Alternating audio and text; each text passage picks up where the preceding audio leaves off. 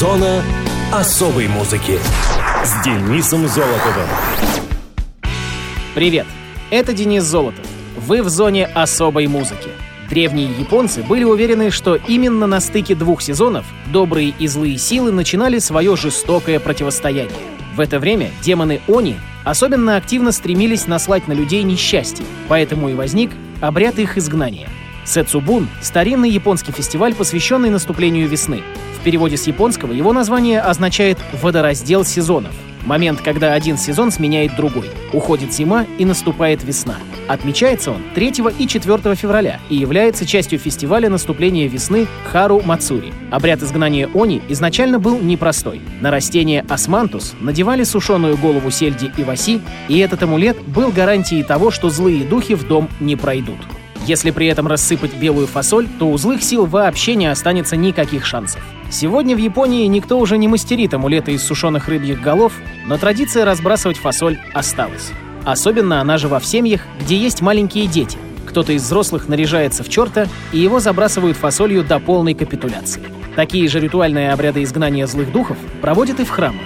Но самое веселье начинается после религиозных церемоний. Из храмов выбегают ряженые мужчины в костюмах злых духов, а потом появляются монахи, которые гонят их по улицам.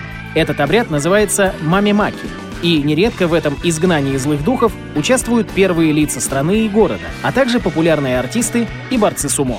Кроме буддизма и синтоизма, этот день считается священным также и в учении о мотокё. Ну а теперь к повестке дня, музыкальным событиям первой недели февраля. Муз-события. 3 февраля 1981 года группа Rainbow выпустила альбом Difficult to Cure. Это пятый студийный альбом британско-американского коллектива. На этой пластинке еще больше ощущается крен в сторону коммерческой музыки. Причем Ричи Блэкмор считал, что это неплохо. В то время ему нравились эксперименты с популярной музыкой группы Foreigner, и он хотел идти этим направлением. Как всегда, перед записью очередного диска Блэкмор перетряхнул состав своего коллектива, убрав слабые звенья. Подобные действия он считал необходимостью, называя себя вампиром, жаждущим свежей человеческой крови. Как только кровь заканчивалась, он выбрасывал отработанный материал и подыскивал новую жертву. В августе 1980-го по собственному желанию группу покинул барабанщик Кози Пауэлл. Это стало большой потерей для Рейнбоу.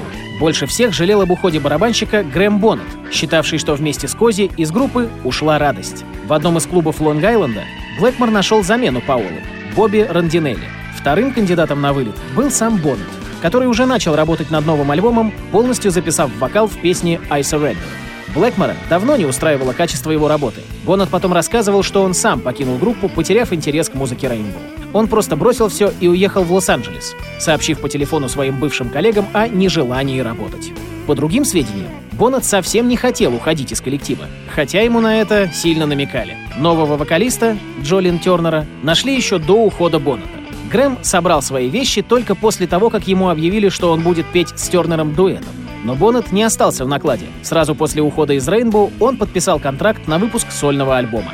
После появления Джолин Тернера песню «I Surrender» переписали с новым вокалом. Композиция совсем не понравилась Ричи, и он даже не хотел ею заниматься. И только после того, как всю аранжировку сделали Дон Эйри, Роджер Гловер и Рандинелли, Блэкмор потеплел к новой песне. Поклонников гитарной музыки на новом альбоме Rainbow ждали целых две инструментальных композиции. Первую решили назвать на немецком языке «Vielleicht das nächste Mal», Вторая инструментальная пьеса на диске «Ода радости» из девятой симфонии Бетховена в аранжировке Блэкмора, Гловера и Эйри. Смех, записанный в конце пьесы, принадлежит американскому комику начала 20 века Оливеру Харди. В альбоме обозначилось, как я уже говорил, стремление Блэкмора делать коммерческое звучание. В интервью журналу Sound гитарист не скрывал своего стремления делать музыку, похожую на Foreigner. Ронни Джеймс Дио обозначил этот период в истории Rainbow как Foreigner Junior, Foreigner младший. Вместе с тем на альбоме присутствуют инструментальные композиции, тяготеющие к прогрессивному року. Этот альбом является самым коммерчески успешным диском коллектива. Его и слушаем. Rainbow, Difficult to Cure и трек под названием I Surrender.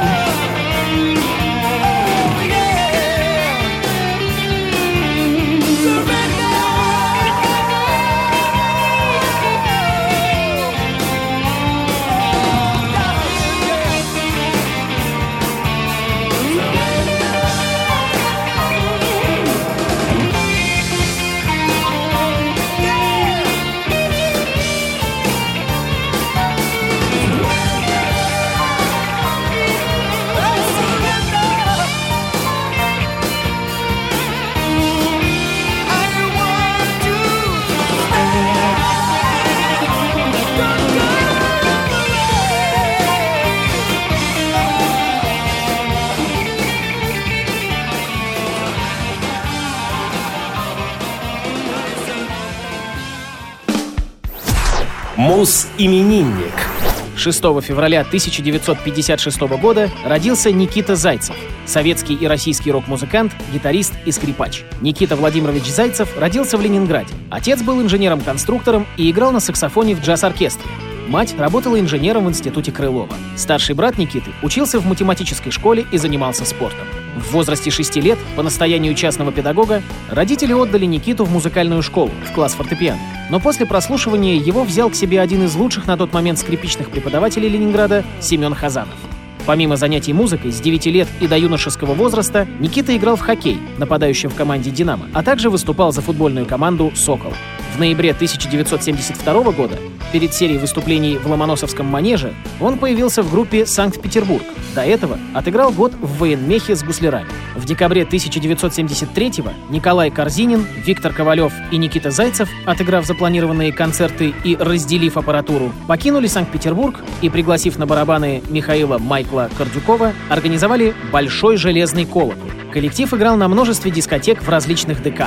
Позже Никита Зайцев оставляет группу, и она распадается. Никита работал у эстрадной певицы Таисии Калинченко, играл в ресторанах, сотрудничал с музыкантами «Добрый молодцы». В 1981 году играл в группе Стаса Намина «Гитара и скрипка». Именно там Зайцев получил в подарок от Фрэнка Заппы электронную скрипку.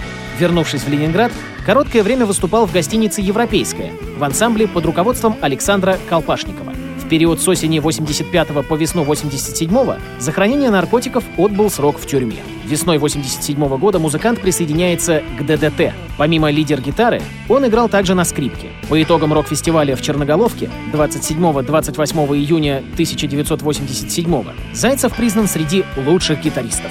В конце 80-х он участвует в возрождении групп «Санкт-Петербург» и «Большой железный колокол» под названием «Неприкосновенный запас». В самом конце 92 -го года, когда Зайцев расстался с ДДТ, они с Корзининым реформировали «Неприкосновенный запас» вновь. Подготовка нового репертуара НЗ застопорилась из-за проблем с наркотиками и, как следствие, со здоровьем у Никиты Зайцева. Он перестал появляться на репетициях, а вскоре и сам неприкосновенный запас распался. В связи с проблемами со здоровьем в середине 90-х Зайцев некоторое время выступал с ДДТ нерегулярно в качестве сессионного музыканта. В 1997 году он был приглашен на запись альбома группы «Чижа компания» «Бомбардировщики».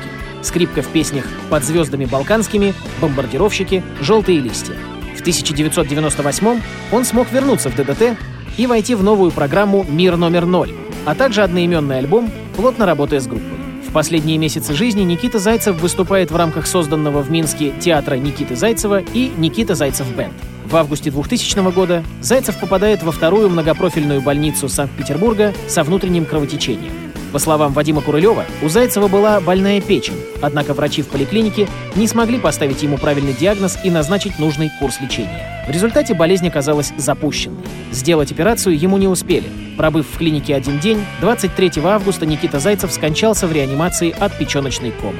Музыкант похоронен на Большеохтинском кладбище Санкт-Петербурга. Одни из последних публичных выступлений прошли 28 июля 2000 года на вечере памяти Андрея Дюша Романова и 2 августа 2000 в составе группы ДДТ во Дворце спорта «Юбилейный» на праздничном концерте, посвященном Дню ВДВ. На радиовоз Чижи компания и композиция «Бомбардировщики». Скрипка Никита Зайцев.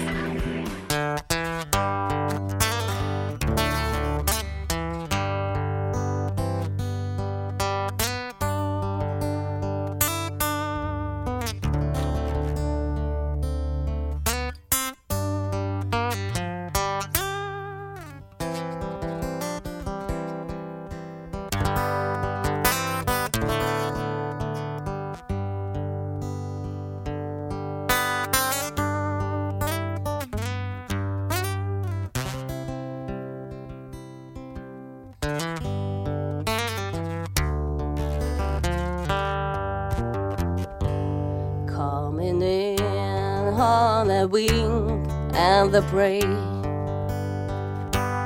Coming in on the wing and the prey. But with all my tug on, we can still carry on. Coming in on the wing and the prey. What a shout! What if I? Yes, we really hit on target for tonight. How we sing as we lean through the air. Look below as I feel all the rain.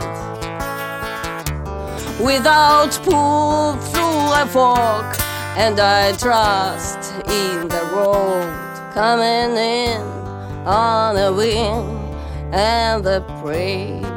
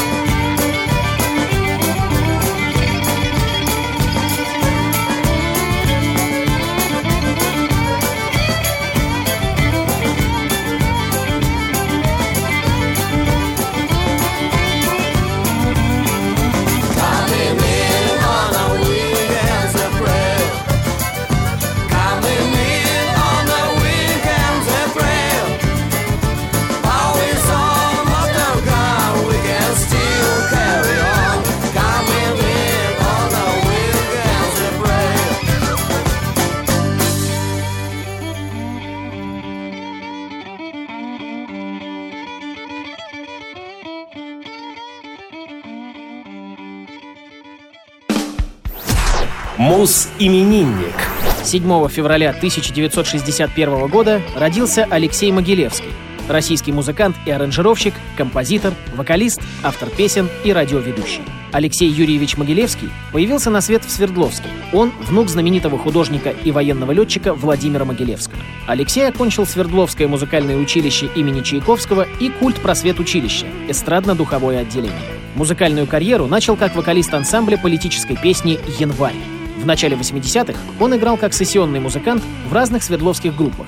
Настя, Флаг, Группа, сотрудничал с Егором Белкиным, занимался собственными студийными проектами.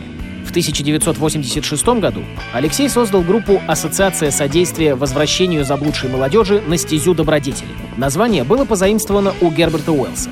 Музыкант дебютировал экспромтом 11 января 1986 года на концерте в Урал Энерго и после вошел в состав коллектива Наутилус Помпилиус. Именно его музыкальная хватка и талант на настоящую роковую фактуру предопределили звучание тогдашнего НП. После записи альбома «Титаник» в 1994 году Могилевский принимает решение вернуться в состав НАУ и приступает к репетициям программы «Титаник».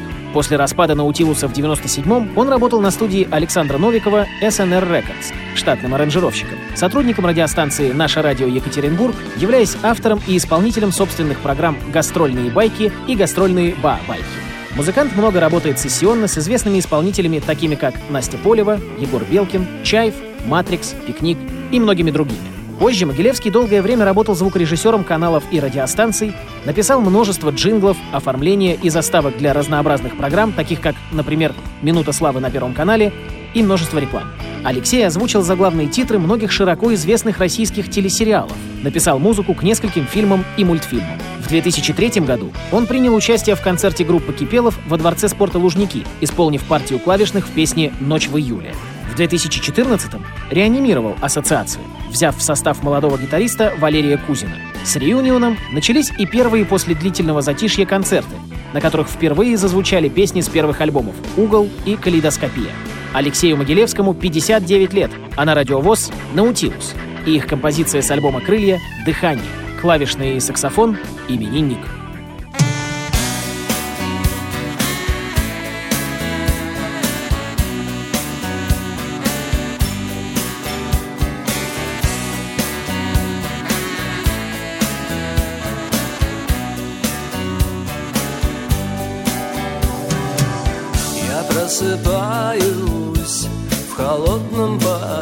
Я просыпаюсь В кошмарном бреду, как будто дом наш Залило водой И что в живых остались только мы с тобой. И что над нами километры воды И что над нами бьют хвостами киты И кислорода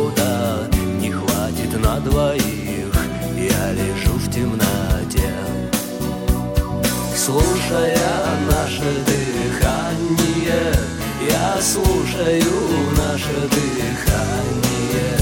Я раньше и не думал, что у нас На двоих с тобой одно лишь дыхание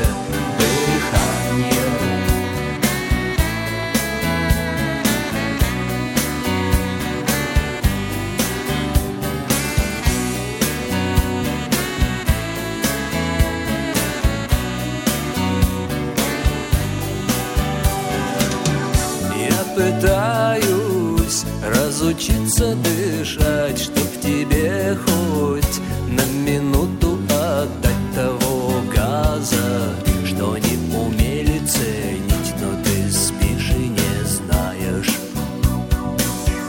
что над нами километры воды и что над нами бьют хвостами киты и кислорода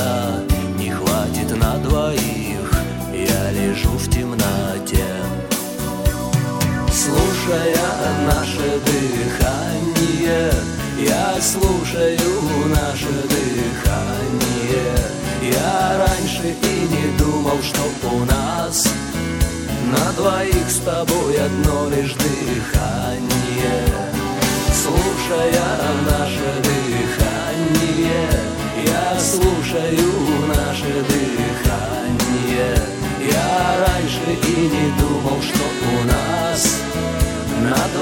тобой одно лишь дыхание Но слушая наше дыхание Я слушаю наше дыхание. Я раньше и не думал, что у нас На двоих с тобой одно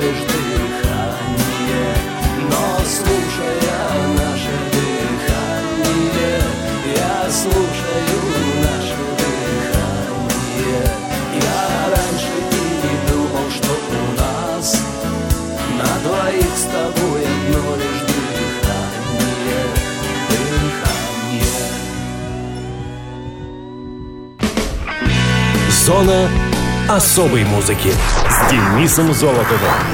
Хочешь услышать о своем любимом исполнителе? Записывай адрес зона дефис музона собака яндекс.ру. А на сегодня все. Пока.